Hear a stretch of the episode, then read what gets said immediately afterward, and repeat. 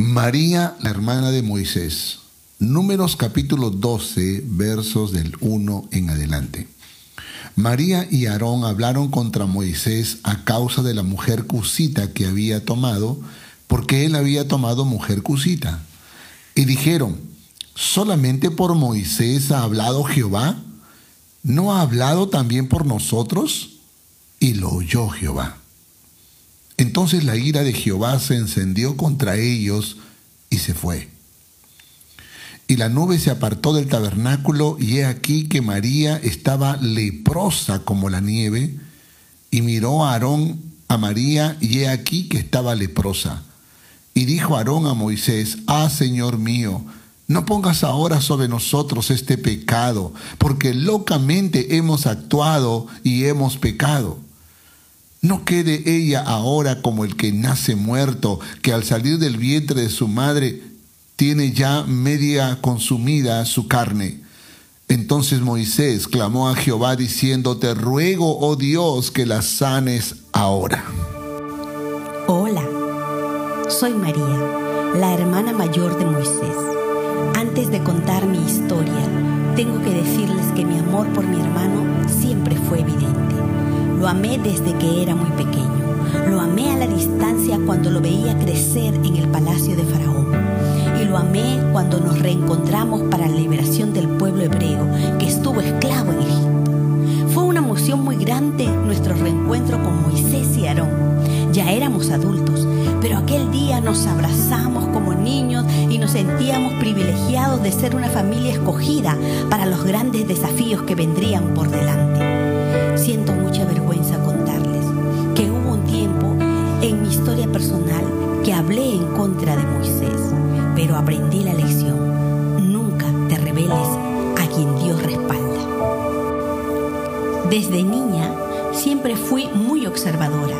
Estaba en el lugar correcto y en el tiempo exacto para actuar. Recuerdo que un día mi madre preparó una canastilla para colocar a mi hermano Moisés, que solo tenía tres meses de nacido. El plan de mi madre era que la hija de Faraón pudiera encontrar la canastilla, enamorarse del bebé y criar a mi hermano, y así sucedió. Pero estratégicamente yo estuve allí para preguntarle a la princesa si deseaba que le consiga una nana para ese bebé. Ella me dijo que sí, y yo traje a mi madre. Eso fue un plan perfecto.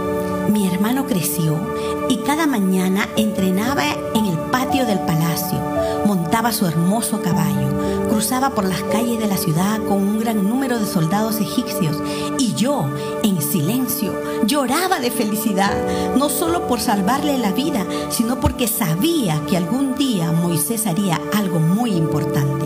Estaba segura que un día todo ese privilegio se convertiría en un plan maravilloso de. Cuando Moisés llegó a ser el líder de Israel, fui comprendiendo el propósito de Dios más y más. Vi los milagros portentosos que hizo Jehová a través de Moisés, pero el que más me sorprendió y me hizo danzar de felicidad fue cuando el mar rojo se abrió en dos y lo cruzamos por tierra seca. Los soldados egipcios también intentaron atravesarlo, pero Dios cerró el mar y los egipcios fueron derrotados. Yo sabía que Dios estaba con Moisés, pero les confieso que en el fondo de mi corazón yo también deseaba ese privilegio. Así que me llené de celos y abusando de la mansedumbre de mi hermano, comencé a criticarlo por la esposa que tenía, pues no era hebrea. Pero eso no fue el verdadero problema. La razón de mis críticas estaba en mi corazón. Yo quería más protagonismo, quería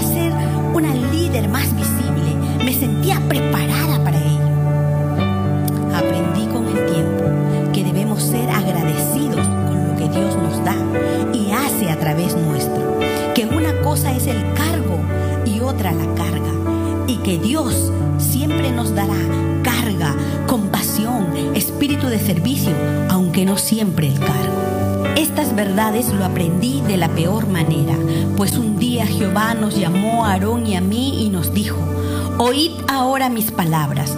Cuando haya entre vosotros profeta de Jehová, le apareceré en visión, en sueños hablaré con él. No así a mi siervo Moisés, que es fiel en toda mi casa. Cara a cara hablaré con él y claramente y no por figuras y verá la apariencia de Jehová.